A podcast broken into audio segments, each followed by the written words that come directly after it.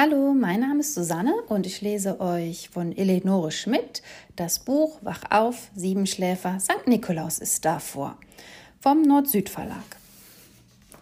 Kliss lebt allein auf einer alten Eiche. Wie alle Siebenschläfer schläft er den ganzen Tag. Jeden Abend wacht er auf, streckt seine Pfötchen und kriecht aus seiner Baumhöhle. Natürlich um zu fressen. Dick und fett will er werden, damit er in seinem langen Winterschlaf nicht verhungert. Er sucht sich Früchte, Pilze, Eicheln, Nüsse, nagt süße Baumrinden oder jagt nach Insekten. Was er nicht mehr fressen kann, trägt er in seine Höhle. Wenn es im Herbst kühl wird, kuschelt sich Klisklis wie alle Siebenschläfer in sein Nest und wacht erst im Frühling wieder auf. So hat Klisklis jedes Jahr den St. Nikolaus verschlafen. Er kennt ihn nur aus den Erzählungen der anderen Tiere im Wald. Doch diesmal will Klisklis dem St. Nikolaus auch einmal begegnen. Wenn er nur wüsste, wie er sich am besten wach halten könnte. Vielleicht ein wenig mehr fressen, vielleicht nur ein wenig vor sich hindösen, den Schwanz um sich rollen, die Fötlein auf den Bauch legen, die Augen kurz schließen, schnell etwas träumen.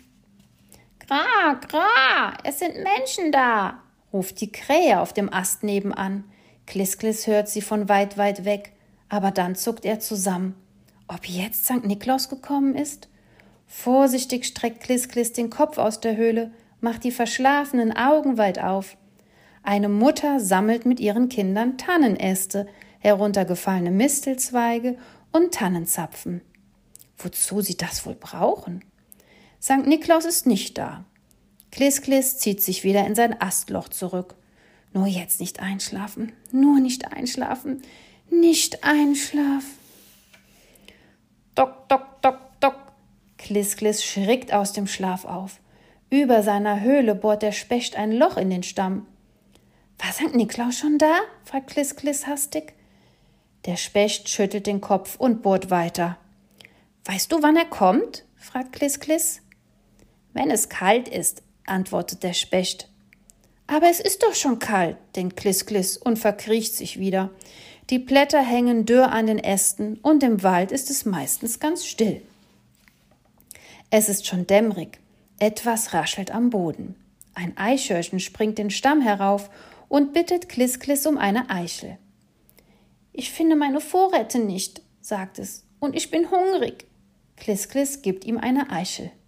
Hast du St. Niklaus gesehen? fragt er. Ich möchte ihn diesmal nicht verpassen.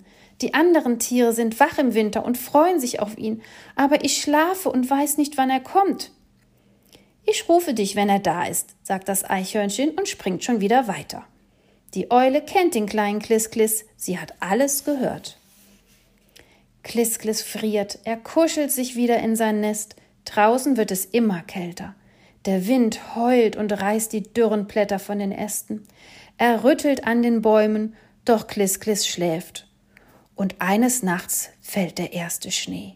Im Gebüsch lauert der Fuchs. Er hat Hunger. Plötzlich spitzt er die Ohren und schnuppert. Dann sieht er das Licht am Waldrand. Freudig springt er auf. St. Niklaus kommt mit seinem Esel durch den Schnee gestapft. Bei jedem Schritt klingen die Glöcklein zuerst leise, dann immer lauter. Auf dieses Zeichen haben die Tiere im Wald gewartet. Von allen Seiten hüpfen, springen und fliegen sie zur Lichtung, große und kleine. Jetzt ist St. Niklaus da. Der Esel trägt einen dicken Sack auf den Rücken. St. Niklaus öffnet den Sack. Er holt Rüben, rote Äpfel und Brot hervor. Aufgeregt treten die Tiere von einem Bein aufs andere. In dieser Winternacht hat kein Tier Angst vor dem anderen. Kommt, ihr Hirsche, Hasen, Rehe und Füchse, murmelt St. Niklaus und krault die Tiere am Hals. Jedes lässt dem anderen etwas Platz. Dem Fuchs hat St. Niklaus eine Speckseite mitgebracht. Den Vögeln hängt er Säcklein mit Samen und Fett an die Äste und streut Kerne aus. Den Eichhörnchen gibt er Nüsse, den Raben Käse. Die Mäuse huschen von einem Ort zum anderen und naschen von allem. Etwas müde hat sich St. Niklaus hingesetzt. Seid ihr alle satt? fragt er. Hab ich niemanden vergessen? Das Eichhörnchen spitzt die Ohren, bewegt den Schwanz hin und her.